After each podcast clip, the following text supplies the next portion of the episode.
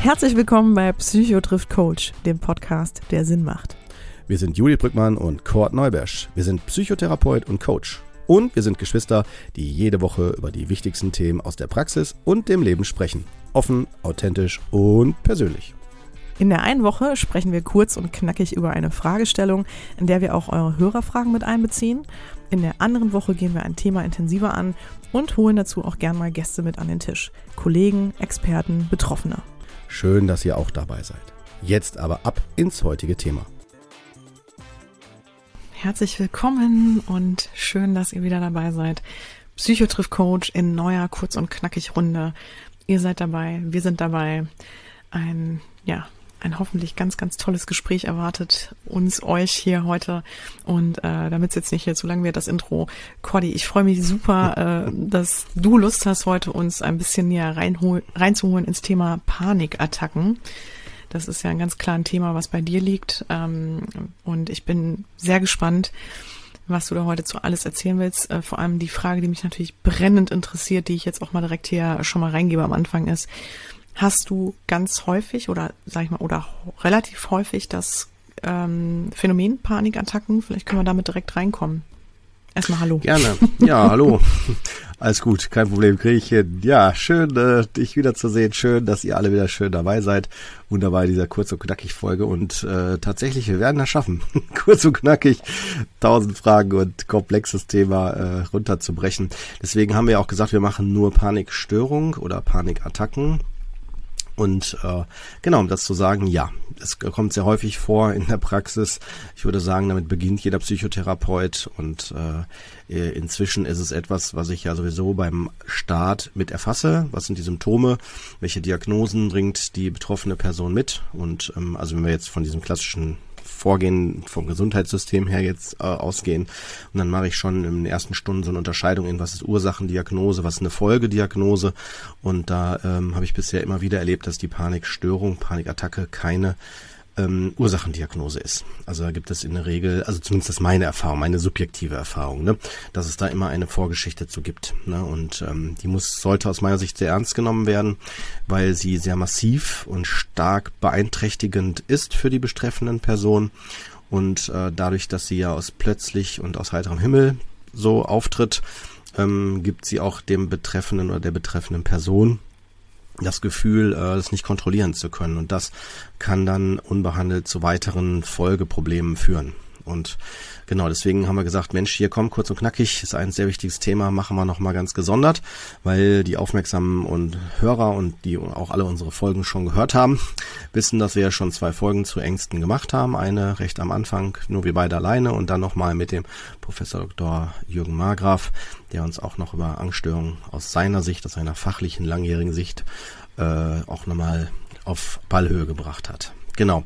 Ja, Panikattacken, Panikstörungen. Fangen wir vielleicht mal so an. Für die Leute, die jetzt hier einschalten, noch nie was davon gehört haben, aus Podcast-Sicht oder Fach, Fachsicht, ähm, sollte man sich klar machen, es ist etwas wirklich, was plötzlich unerwartet passiert. Es ist ein extremes Gefühl von Angst und Furcht, was vor allen Dingen auf körperlicher und auch auf emotionaler Ebene äh, zu spüren ist und äh, von einer Panikstörung vielleicht, wenn man jetzt sich fragt, warum Panikattacke und Panikstörung.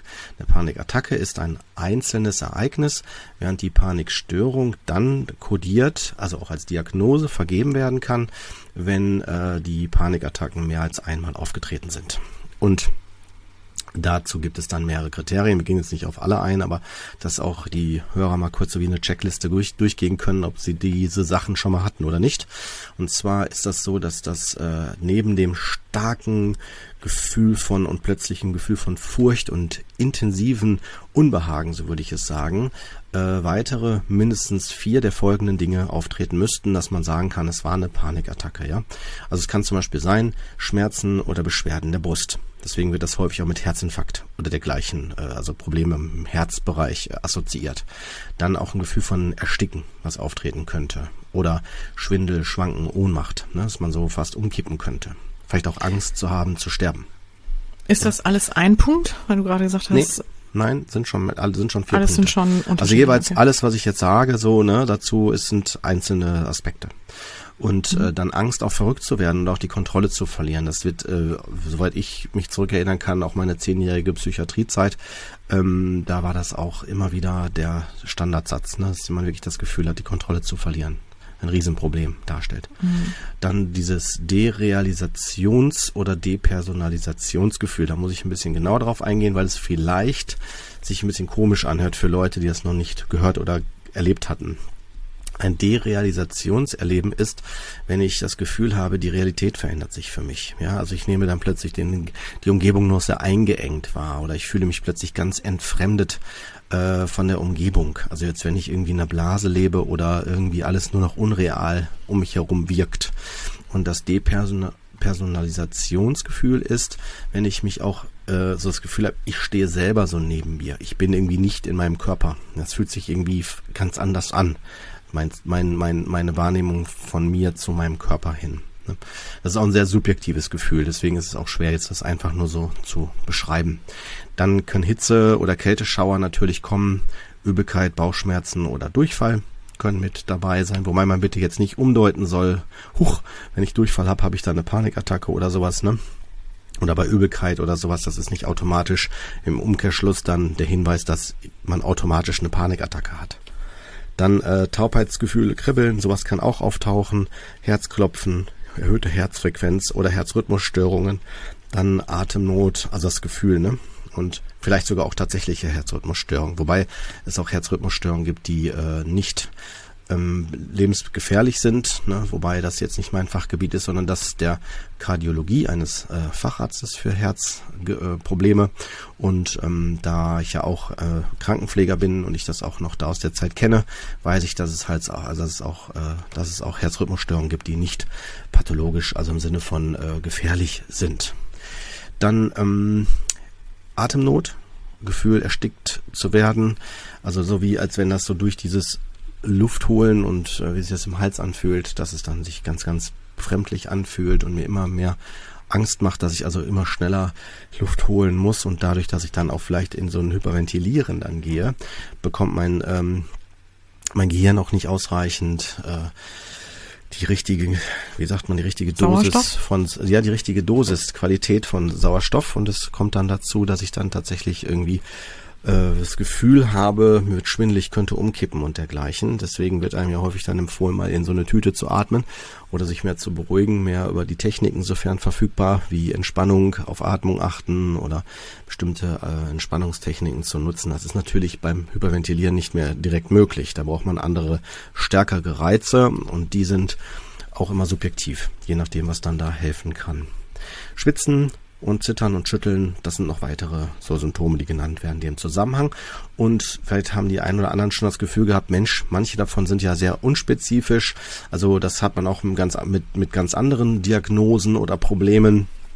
Und da haben die Hörer da auch recht, weil äh, eines der größten Probleme, meiner Meinung nach, ähm, bei Panikattacken ist, dass man aufgrund von Körperwahrnehmungen, die dann vielleicht durch zu viel Essen oder durch eine Erkältung oder so oder wenn ich mich stärker bewege, wenn ich die Treppe hochgehe, ähm, dann durch die Veränderung des Körpers fälschlicherweise durch meine höhere Körpersensibilität dann einer möglichen Panikstörung zuordne. Also das, das ist nämlich das Dilemma, dass bestimmte Symptome, die erstmal gar nicht pathologisch sein müssen, sondern nur auf bestimmte Phänomene, die aus dem Kontext total harmlos sind, hinweisen, also auf, auf, auf etwas hinweisen, ähm, ich aber anders interpretiere, nämlich als eine Gefahr und dann ganz schnell zu diesem Teufelskreis der Angst führen und mir dann das Gefühl geben, und zwar innerhalb von Sekunden, äh, oh Gott, jetzt gleich könnte ich umfallen oder ich könnte sterben oder dergleichen. Und hier jetzt abschließend mein Monolog, kannst gern Fragen dann natürlich stellen, auch ne, sofort auch immer wieder, ähm, dass äh, die, die, das, das Erleben der Betroffenen, was das Körperliche betrifft, das ist äh, tatsächlich sehr schwer zu unterscheiden, subjektiv, von jemandem, der vielleicht wirklich was am Herzen hat. Ne? Deswegen sagt man auch, wenn man das noch nie hat abklären lassen, macht es Sinn, das einmal abklären zu lassen, körperlich, ob da wirklich auch nichts ist. Ne? Also nicht, dass da doch was am Herzen ist oder äh, also deswegen übrigens, das da erkläre ich auch immer damit, wenn man eine Therapie aufnimmt, muss man ja einen Konsiliarbericht ausfüllen lassen von einem behandelnden Facharzt oder Hausarzt. Und ähm, das bedeutet, der und entscheidet auch nochmal mit, ob man eine Psychotherapie machen darf. Und der Hintergrund unter anderem dahinter ist der, dass halt die Phänomene, warum man zu einem Psychotherapeuten geht, auch nochmal von körperlicher Seite her abgeklärt werden sollten, damit nicht nachher eine primär körperliche Problematik, die dahinter stecken könnte äh, und damit auch den Verlauf beeinflussen könnte, äh, ignoriert oder übersehen wird. Weißt du? Also wenn man zum Beispiel wirklich was am Herzen habe und ich würde als Therapeut sagen, ach, das bilden sie sich nur ein, also überspitzt formuliert, das würde ich so nie sagen, aber im Sinne von, das kommt rein nur von der Psyche her, um jetzt mal sehr schwarz-weiß das mal aufzubauen, ähm, dann äh, kann das ja sein, dass vielleicht dahinter, wenn ein Herzinfarkt das ist, dass die Person dann ja zu Recht die ganzen starken Symptome hat. Dann muss sie körperlich äh, von, einem, äh, von einem Facharzt natürlich auch entsprechend angemessen noch mit behandelt werden und vielleicht auch bevorzugt erstmal. Mhm. Aber Kurt, ja, also erstmal interessant, dass du uns da so ein bisschen reingeholt hast, so auch ähm, in die Anzeichen und was eine Panikattacke überhaupt ausmacht. Aber jetzt mal so, so wie muss ich mir das vorstellen, mal so aufs Leben angewendet, ja? Ähm, wann kommt Bitte? eine Panikattacke denn auf mich zu? Was genau muss da passieren oder was ist da los dann, ne, dass sowas überhaupt entsteht? Hm? Das ist eine gute Frage. Ähm, also erstmal, wenn wir nur rein bei der Panikattacke bleiben, ist es nicht, erschließt, erschließt sich das nicht direkt. Also ich kann das genauso im Einkaufsladen bekommen, wenn ich gerade eine Tüte Milch äh, anpacke. Ja, das kann aber auch sein, wenn ich auf der Couch entspannt sitze, eine Serie gucke und plötzlich das Symptom kommt oder wenn ich mich ins Bett lege und schlafen will oder wenn ich im Auto sitze und gerade losfahren will oder so oder auf der Autobahn bin. Also es sind Kontexte, wo man nicht direkt jetzt sagen würde, oh, hier jetzt äh, habe ich jetzt vielleicht Höchstleistung Sport gehabt, um dann plötzlich so körperlich das Gefühl zu haben, ich kriege jetzt einen Herzinfarkt oder so als ein Beispiel, ja, was dann glaube ich noch eher plausibel wäre. Ne? Also wenn jetzt jemand eine körperliche Anstrengung hat. Genau, ich wollte gerade sagen, also es wird ja auch häufig so, finde ich, in den Medien so dargestellt, als wenn es dann Leute ereilt, die äh, in dem Moment sehr gestresst sind oder ähm, vielleicht auch eine Nachricht erfahren haben oder irgendwas erfahren haben, was die sehr ins Wanken bringt und ähm, erschüttert das heißt, solche Dinge sind gar nicht unbedingt dafür nötig und beziehungsweise wahrscheinlich gehen wir da ja auch nochmal drauf ein, es hat ja man, es hat ja natürlich tiefer liegende Ursachen wahrscheinlich. Oder? Oder wie muss ich mir das denn da vorstellen, Cord? Was, was ja, schreiben also die Patienten ich, denn bei dir so? Genau, also ich bleib tatsächlich ein bisschen vorsichtig, äh, weil die Hörer kennen mich ja in welche Richtung ich ja schnell gehen möchte. Ne, also weil ich dahinter natürlich auch dann die, die, die, die Verbindung oder den Bezug schon sehe. Ne, das ist eine, eine ähm, in den meisten Fällen, zumindest die ich begleiten durfte bisher, immer wieder deutlich wurde, dass eine andere Thematik dahinter äh, steckt, wie zum Beispiel eine Verlustangst, eine ganz tief sitzende, ne, aus einer oder eine Angst vor Nähe, ja, dass halt ich dann mit Panik reagiere, um äh, diese damit deutlich zu machen, körperlich Stopp ich will diese Nähe jetzt gerade nicht. Ne? Wenn zum Beispiel ein Partner auf der Couch mir näher rückt und ich merke, oh, so viel, er drückt, mich, ich krieg dann fast schon Panik, ja, so gefühlt. Ne? Und ähm, oder wenn ich sehe halt irgendwie äh, im Auto, wenn ich dann fahre oder im Bus ne, und dergleichen, das ist dann, äh, ich reagiere in einer äh, eingeengten oder ja, gefühlt eingeengten sozialen Situationen in Bezug aber auch geschlossenen Raum, ne, im Sinne von Bus oder Auto, äh, fühle ich mich dann ausgeliefert und äh, erlebe dann diese spez den spezifischen Kontext, der eher im agoraphobischen Bereich wäre, also gerade in dem, wo ich das Gefühl habe, ich komme hier nicht schnell genug weg oder gibt noch ganz andere Diagnosen, die das mit betiteln können, aber äh, reagiere halt in dem Moment mit einer Panikattacke. Und äh, weil ich einfach merke, ich kann das, kann das schlecht aushalten. Ne? Dann ist das für mich ein Zeichen davon. Dieses ausgeliefert sein, wie auch im Auto, beim Autofahren. Ne? Ich komme jetzt nicht so schnell hier raus, nicht schnell weg. Und dann äh, kommt das, kommt das bei mir hoch. Und zwar, was kommt hoch? Ähm, die ich gehe davon aus, ja, das ist auch in der Therapie immer das, was was wir dann in einer äh, Aufklärung am Anfang vers gemeinsam versuchen herauszufinden, ähm, ist so zu gucken, welche Symptome habe ich denn schon? Also womit startet man denn? Ne? Habe ich vielleicht schon Unwohlsein? Habe ich Magenschmerzen? Habe ich schon so irgendwie Herzrasen oder merke ich merke ich einfach nur eine Veränderung in meinem Herzen? Ja, also wenn ich sitze im Auto, kommt zur Ruhe und plötzlich irgendwie habe ich ein Herzstolpern wahrgenommen. Vielleicht weil ich das habe gibt es, gibt Menschen, die das haben, haben das ja. Und dann denke ich dann so, oh, mein Herz bleibt gleich stehen. Und dann plötzlich interpretiere ich das falsch. Also das heißt, es kommt zu einer Fehl, also ich nehme körperlich die Symptome schon richtig wahr. So könnte man das auch unterbrechen, eine Panikattacke. Äh, ich interpretiere sie aber nur fälschlicherweise als Gefahr. Also als eine, was jetzt sehr gefährlich sein kann, bedrohlich ist und äh, entsprechend geht die ganze Angstspirale nach oben auf Maximum und äh, führt mich wirklich bis hin zu, dass ich denke, ich könnte wirklich jetzt gleich umkippen oder mir wird schwarz vor Augen oder dergleichen. Ne? Hm. Also muss man sich das vorstellen. Also es ist nicht, wie du sagtest, nicht nur in Stresssituationen, sondern wirklich in, in all, es kann wirklich in allen möglichen Kontexten passieren, was ja auch dann die Folge ist äh, für die Betroffenen, dass die sich nämlich immer mehr zurückziehen aus den verschiedenen Settings. Also dass sie sich dann nicht mehr trauen einzukaufen oder in ein Auto zu fahren oder ne, in soziale Kontexte zu gehen oder sowas. Die bleiben dann in der Regel mehr zu Hause, ziehen sich zurück und haben sogar auch Schwierigkeiten zu einer Therapiesitzung zu gehen, ne? dass es dann selbst das erschwert wird. Ne? Mhm.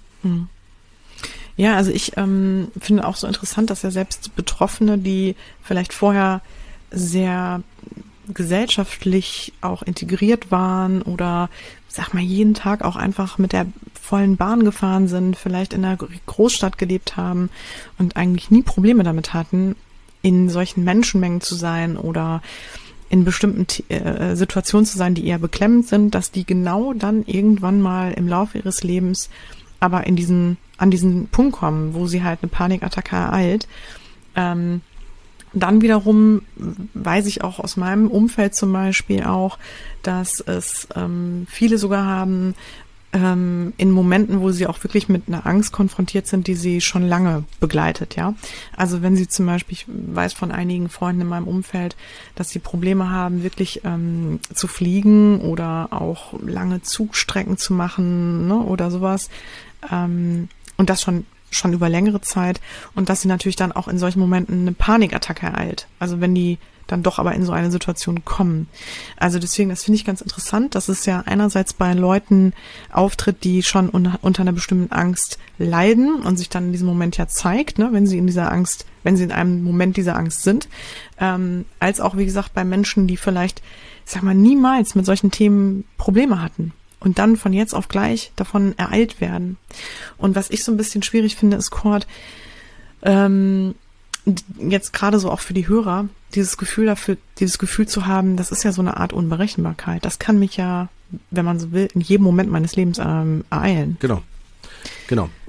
Kann man das dazu meine ich ja damit, habe ich ja gerade ausgeführt. Habe ich ja gerade Genau. ausgeführt. Also in den verschiedensten Kontexten, ne, dass das so unberechenbar ist, ne, in dem Moment erstmal. Ne, deswegen also ist es für die Betroffenen, vor allem wenn die nicht in der Behandlung waren, äh, auch schwer überhaupt einen Zusammenhang zu finden mit der Ursache. Es ist wirklich, die meisten wissen das nicht ne, und können das nur erahnen. Es sei denn, es ist so offensichtlich, ja.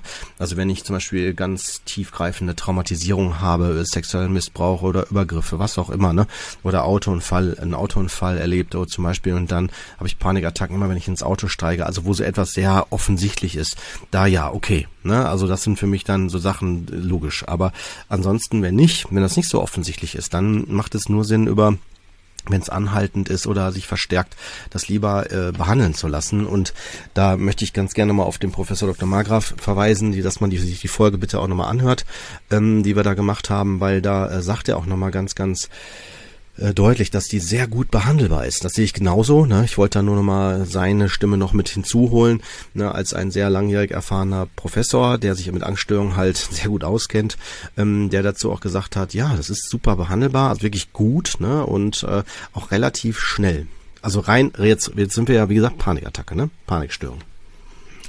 Aber also da nochmal dran angeknüpft, das heißt, aber meistens oder in den meisten Fällen würdest du sagen, oder kann man zum Beispiel sagen, dass psychische Leichen im Keller vielleicht vorliegen müssen, damit sowas passiert? Oder ist es häufig darauf zurückzuführen, dass die Menschen irgendwas in ihrem Leben erlebt haben, was vielleicht bedrohlich oder existenziell bedrohlich war und quasi, dass sie dann in so Momenten mal irgendwann in, im Laufe ihres Lebens getriggert werden?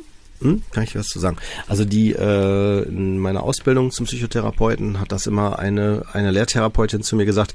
Ähm, die fand, fand ich ganz schön den Be das Beispiel, ähm, dass das so wie so ein Rauchmelder zu sehen ist, ja. Also wenn der Rauchmelder angeht und dann lospiept, dann ist das wie die Panikattacke. Das heißt, der Rauchmelder ist letztendlich gar nicht das Problem, aber in dem Moment ist der schon problematisch, weil der Ton ist nicht schön, ist sehr laut. Ja, man versucht den schnell wieder auszumachen, den Ton wahrscheinlich, ne? Also so. Aber eigentlich ist der gar nicht das Thema, sondern eher, wo, warum das äh, ausgelöst worden ist. Ne? Und so ist es mit Panikattacken genauso. Also so kann man es wirklich sehen, ne? dass die auf etwas hinweisen und uns einfach deutlich machen, Alarm, Alarm, bitte jetzt handeln und äh, entsprechend auch angemessen handeln und ähm, das ist aber halt das große Problem, wenn man nicht weiß, womit es zu tun hat. Ne? Genau. Mhm. Und das gilt es dann auch, möchte ich hier auch nicht zu stark jetzt in eine Richtung drängen, das Thema. Möchte einfach nur sensibilisieren, die Hörer, dass sie gerne sich da dann auch äh, sonst auch Fachleuten annehmen. Übrigens muss man nicht immer automatisch eine Ursachenbehandlung machen. Ne, es gibt viele Klienten, die sagen, ich möchte einfach eine Symptombehandlung machen, also rein nur die Panikattacken äh, behandelt haben und die Ursache möchte ich jetzt nicht behandelt haben. Ich persönlich halte davon gar nichts, aber äh, das ist ja nicht jetzt hier mein, die Frage, weil ich äh, sehe mich jetzt nicht als der Papst äh, im Sinne von, der sagt, was zu tun ist. Im Gegenteil, wenn jemand eine Lebensqualität wieder verbessern kann und wieder an seinem Leben aktiv teilnehmen kann und äh, auch ohne Symptome, erstmal, erstmal, ja, ähm, ist doch super. Also wenn man das doch dann merkt, ja, wenn es zu viel wird, zu stark wird, ohne vielleicht die Ursache jetzt behandelt zu haben oder so. Ne? Also das ist, äh, finde ich, absolut in Ordnung für äh, also statt, also ich mache immer so Abstufungen, statt zu sagen, ich lasse mich gar nicht behandeln und äh, ziehe mich immer weiter zurück und verstärke letztendlich nur die Symptomatik und das kommen dann nachher noch Depressionen oder noch ganz andere Sachen dann hinzu. Und das muss aus meiner Sicht nämlich nicht sein. Ne? Aber ich rate sowieso jedem Betroffenen, äh, sich die Mühe und die Zeit und die Arbeit zu machen, äh, zu schauen, wofür steht das, was bei mir jetzt symptomatisch wurde. In dem Fall die Panikattacke. Ne? Ja, ich finde auch super. Ich nehme für mich persönlich wahr, dass auch in den letzten Jahren, glaube ich, was bezü also bezüglich der Panikattacke, dass da schon viel passiert ist, also an Aufklärung, beziehungsweise, dass auch viele Leute darüber Bescheid wissen, dass diese, pa also wie die Panikattacke aussieht oder wie die sich bemerkbar macht und ähm, ja, wie ich die an, an mir wahrnehmen kann, wenn sie da ist, weil ich hatte vor Jahren, also ne, auch so mit, mit, mit diesem Thema mal Berührung gehabt, auch durch verschiedene Situation. Und ähm, was ich, glaube ich, für die Betroffenen sehr schwierig damals fand, war dieses Gefühl zu haben, ich weiß nicht damit umzugehen. Also es überfällt mich, es, ne, es ist so, ich kann es nicht kontrollieren, von jetzt auf gleich ist diese Attacke da. Mhm. Und ähm, aber ich, aber viele hatten ja, glaube ich, damals einfach noch gar keinen Namen dafür. Also die konnten das, glaube ich, überhaupt richtig. nicht einordnen. Und ja, haben das einfach, genau, und haben das, glaube ich, dann einfach auch so hingenommen, so von wegen, oh Gott, was passiert hier mit mir und hoffentlich werde ich nicht verrückt und haben da vielleicht auch nicht drüber gesprochen, weil sie es, wie gesagt, nicht einordnen konnten, sich selbst wahrscheinlich in Frage gestellt haben oder gedacht haben, was ist denn mit mir los auf einmal? Ähm, mhm. und sich dann, wie du auch schon gesagt hattest, ne, dann eher zurückgezogen haben oder sich isoliert haben und so, ich sag mal, das Leben dann auch wirklich bestimmt wurde von der Panikattacke. Also die konnten dann wirklich auch nicht mhm. mehr arbeiten, ne? Oder ja. Freunde treffen, ähm, reisen, also so alltägliche Dinge wie einkaufen auch nicht mehr machen. Ähm, und allein, dass so eine Aufklärung da, glaube ich, stattfindet und man verstehen kann, okay, es gibt die Panikattacken oder es gibt das als Phänomen und das ist auch völlig okay. Das ist ja im Grunde, wenn man so will, erstmal nur die Angst, ne, die ja ganz natürlich ist, äh, die uns da dann übermannt und äh, man kriegt es halt auch in den Griff, ne? Also was du ja, ja gerade auch nochmal ganz gut beschrieben hast. Ich würde übrigens noch gern was zur Behandlung Behandlung sagen. Jetzt haben wir ja die ganze Zeit gesprochen, ne, so über was entsteht oder Sehr gerne, Zusammenhänge ja. sind, genau. Ähm, vielleicht so kurz so knackig Folge, dass wir zur Behandlung noch kommen. Äh, und zwar, was wirklich äh, State of the Art ist, ähm, ist nach wie vor die Psychotherapie. Also Psychotherapie in dem Fall sogar auch Verhaltenstherapie. Also ähm, mhm. warum? Weil man das Verhalten also es ist letztendlich im Grunde genommen das Paradebeispiel für eine Verhaltenstherapie, dass ich ein, äh, weiß, was ist die Situation, was ist meine Reaktion auf die Situation und dann entsprechend ich auch gucke, was, was ist die, die, die Konsequenz daraus. Ne? Also um das genau auseinanderzubröseln, äh, wann mache ich was, wie und verstärke damit äh, die Verhalten, äh, mein, äh, die Angst, ja, und macht das halt, steigert das. Und das versucht man kognitiv erstmal, also dass man mit denen darüber spricht, auch über die Gedanken, sich die Gedanken anschaut, inwieweit äh, sind meine Gedanken auch schräg dazu oder Angst bestärkend, ähm, so in Richtung selbsterfüllende Prophezeiung oder ähm, wie auch immer, ja, da gibt's verschiedene Konzepte, die da ähm, greifen können in der kognitiven Verhaltenstherapie, über das Gespräch. Aber letztendlich, wenn ich merke, die Panikattacke ist an bestimmte Ereignisse gebunden, wie Autofahren oder andere Dinge, wo ich mir, wo, wo ich jetzt sagen würde, das, das, das traue ich, das traue ich mir nicht mehr zu im Moment, kann ich natürlich kurzfristig, wenn ich, wenn der nächste Psychotherapeut erst ein halbes Jahr später kann, und ich dann merke, uh, so lange warten kann ich gar nicht, ja, ich, ich dekompensiere, dann kann ich natürlich auch, bevor ich dekompensiere und nicht mehr klarkomme und vielleicht den Job verliere, ja, äh, kann ich natürlich äh, auch über ähm, den klinischen Weg, also stationär. Das habe ich, äh, glaube ich, schon mal erwähnt in einer der Folgen, dass halt Patienten, die äh, Sorgen haben, den Job zu verlieren, auch natürlich schneller, zeitnäher versorgt werden können in einer äh, stationären Psychotherapie. Dann geht das über ein paar Wochen. Man läuft dann über, über äh, als Krank Krankheit, also krank, Status krank, ne, auch auf der Arbeit, ist auch nochmal ganz wichtig. Und ähm, dann kommt man natürlich stabilisierter wieder raus. Hier muss ich jetzt ergänzend, ist nicht meine persönliche Meinung, aber zumindest ergänzend erwähnen, ähm, dass auch die medikamentöse Begleitung laut Forschungsstand immer noch empfohlen wird, ähm, als, äh, sag mal, symptomregulierend begleitend. Also Medikamente, wie bei allen anderen psychischen Störungen, äh, lösen nie das Problem. Die helfen nur, die Symptome weniger stark zu spüren ich frage, ist immer die Frage, wie sinnvoll das ist. Also, weil wenn ich die nicht spüre, sind sie ja nicht weg. Dann spüre ich die halt nur nicht. Ja, so. Aber wenn ich natürlich, äh, wenn jetzt zum Beispiel ein Job dran hängt, wie äh, ähm, Lastwagenfahrer oder Außendienstmitarbeiter, was auch immer, dann ist das nochmal eine andere Hausnummer. Damit will ich jetzt aber nicht sagen, äh, so nach dem Motto, Kurt hat empfohlen, Medikamente zu nehmen und dadurch den Job dann zu behalten, sondern ich würde sagen, sobald die Panik deutlich stärker wird oder ich sie als einmal sehr gravierend erfahren habe, würde ich immer empfehlen, das mit dem äh, behandelnden Haus Hausarzt zu besprechen, die übrigens in der Regel nicht alle erfahren sind damit. Und wenn sie nicht erfahren sind, kann man auch sonst sich über die äh, über die zuständige lokale kassenärztliche Vereinigung. Da gibt's dann Nummern, die 116, 117, kann man sich auch mit dem Facharzt zeitnah im Laufe der nächsten Wochen verbinden lassen, äh, einen Termin machen lassen und der kann dann zusammen auch schauen, wie es da weitergeht. Aber Vorsicht, wenn man einen Termin mit dem Psychiater macht, dann wird er nur rein körperlich draufschauen, also rein medikamentös. Da ist man fünf bis zehn Minuten drin in dem Termin, also bei dem Termin, dann kriegt man Medikamente verschrieben und fertig. Wenn ich zu einem Psychotherapeuten gehe, kann ich auch krisenbedingt bekommen. Manche Krankenkassen bieten das auch übrigens von den, von deren Stelle selber an, dass sie dann einen hauseigenen, also das heißt hauseigenen Kooperation haben mit äh, Psychotherapeuten, so habe ich das verstanden. Habe jetzt nie mit einer Krankenkasse gesprochen, dass die aber da zwei, drei Termine, Krisentermine anbieten können, die auch schon mal was bringen, weil ich dann ein bisschen besser verstehen kann, wo kommt das her. Ne? Gerade die ersten Termine sind immer ganz wichtig, bevor ich dann nachher so äh, Angst bekomme, überhaupt mich was zu trauen oder da, und dadurch die Angst, weil Angst vor der Angst also die Angst davor, dass das wieder auftritt, das ist mit das Schlimmste, wenn man so will, im Rahmen dieser Entwicklung einer Panikattacke. Also die Sorge dafür, dass das wieder auftritt, weil das verstärkt automatisch meine Angst davor. Ja, dann kommt man in diesen Teufelskreis, ne? Genau. Genau. Und ach so, habe ich jetzt nicht erwähnt. Äh, genau, in der Verhaltenstherapie wird sonst vorrangig äh, übrigens mit ähm, äh, Konfrontationsübungen gearbeitet. Das wollte ich damit eigentlich sagen. Also wenn ich Angst vor Autofahren habe oder im Fahrstuhl oder äh, öffentlichen Plätzen und ich krieg Panikattacken, dann würde man zum Beispiel über eine äh, Konfrontationstherapie, also Exposition zum Beispiel in vivo, das heißt vivo heißt, ich gehe dann in die Situation rein, lebendig. Ich kann aber auch in sensu, das heißt in der Vorstellung, mir das vorstellen, dass ich da hingehe und äh, schon eine Sensibilisierung, äh, Desensibilisierung ähm, erfahren. Das heißt also schon allein durch das, das Durchspielen gedanklich und äh, dann schon zu merken, oh, das ist ja gar nicht so dramatisch, wie ich vielleicht denke, weil ich es nämlich zu Ende denke, äh, kann mir schon helfen.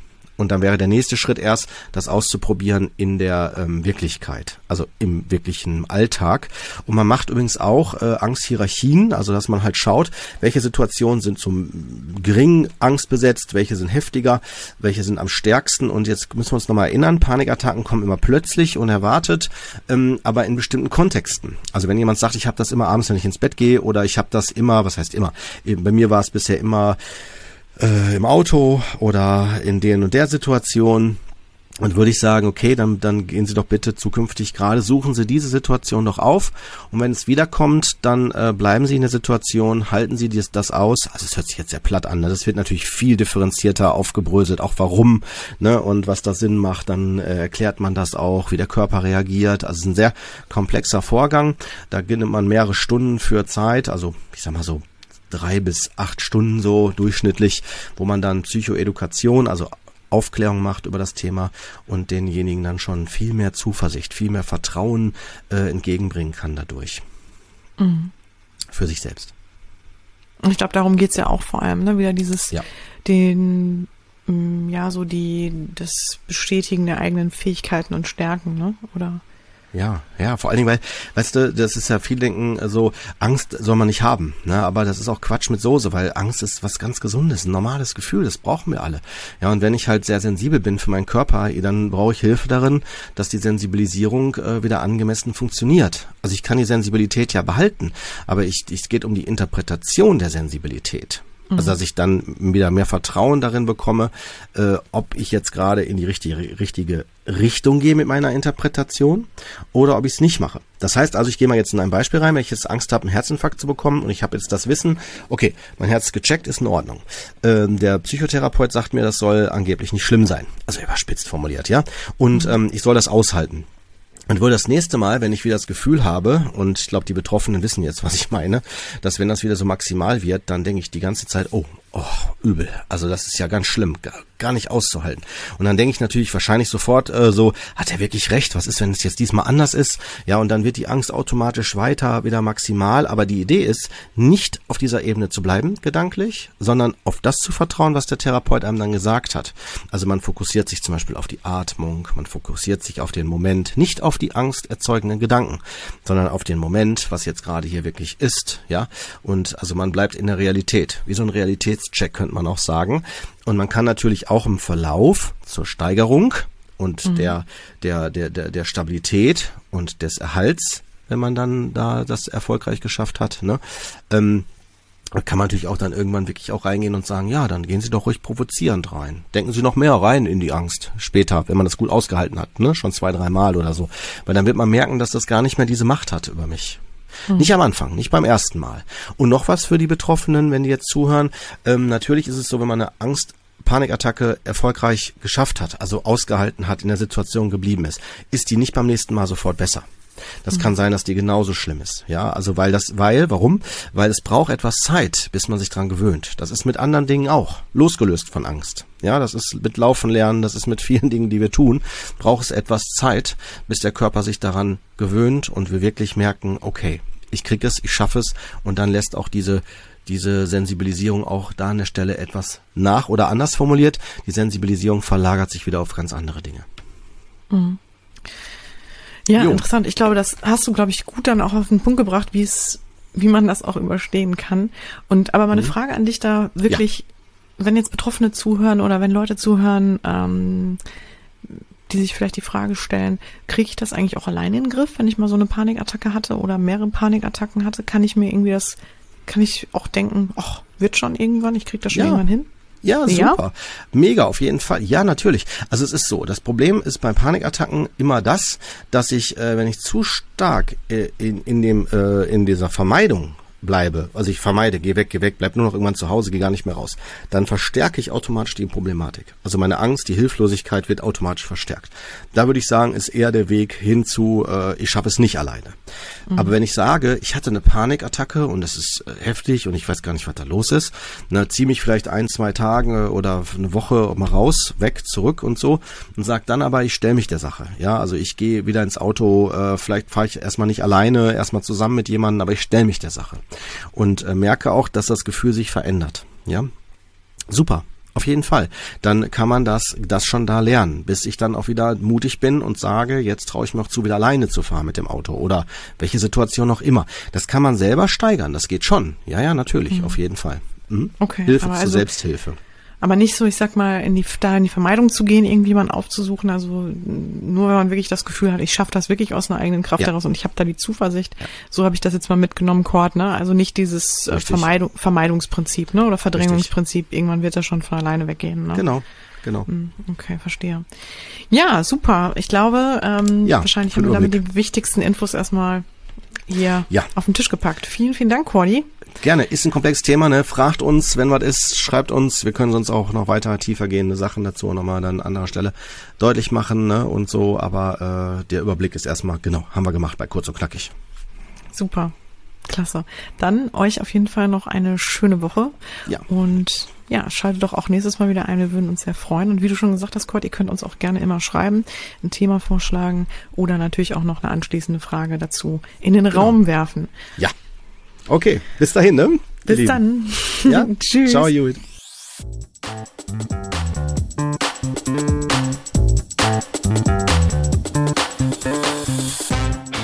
Das war Psycho trifft Coach, der Podcast, der Sinn macht. Wir möchten euch damit unterhalten, inspirieren, informieren und bewegen. Solltet ihr etwas auf dem Herzen haben, ein Thema oder Fachgebiet beisteuern oder einfach euer konstruktives Feedback zum Podcast loswerden wollen, immer her damit. Ihr findet uns bei Facebook, Instagram, YouTube, Twitter und Co. oder unter psychotriffcoach.de. Dort bekommt ihr auch immer alle aktuellen bzw. weiterführenden Informationen zu unseren Folgen und Gästen. Wir danken euch von ganzem Herzen für euer Ohr und freuen uns, wenn ihr unseren Podcast bei iTunes mit ein paar lieben Sternen bewertet, über die sozialen Netzwerke teilt oder einfach mit Freunden und Bekannten darüber sprecht. In diesem Sinne, bis zum nächsten Mal, ihr Lieben. Wir freuen uns drauf. Yeah.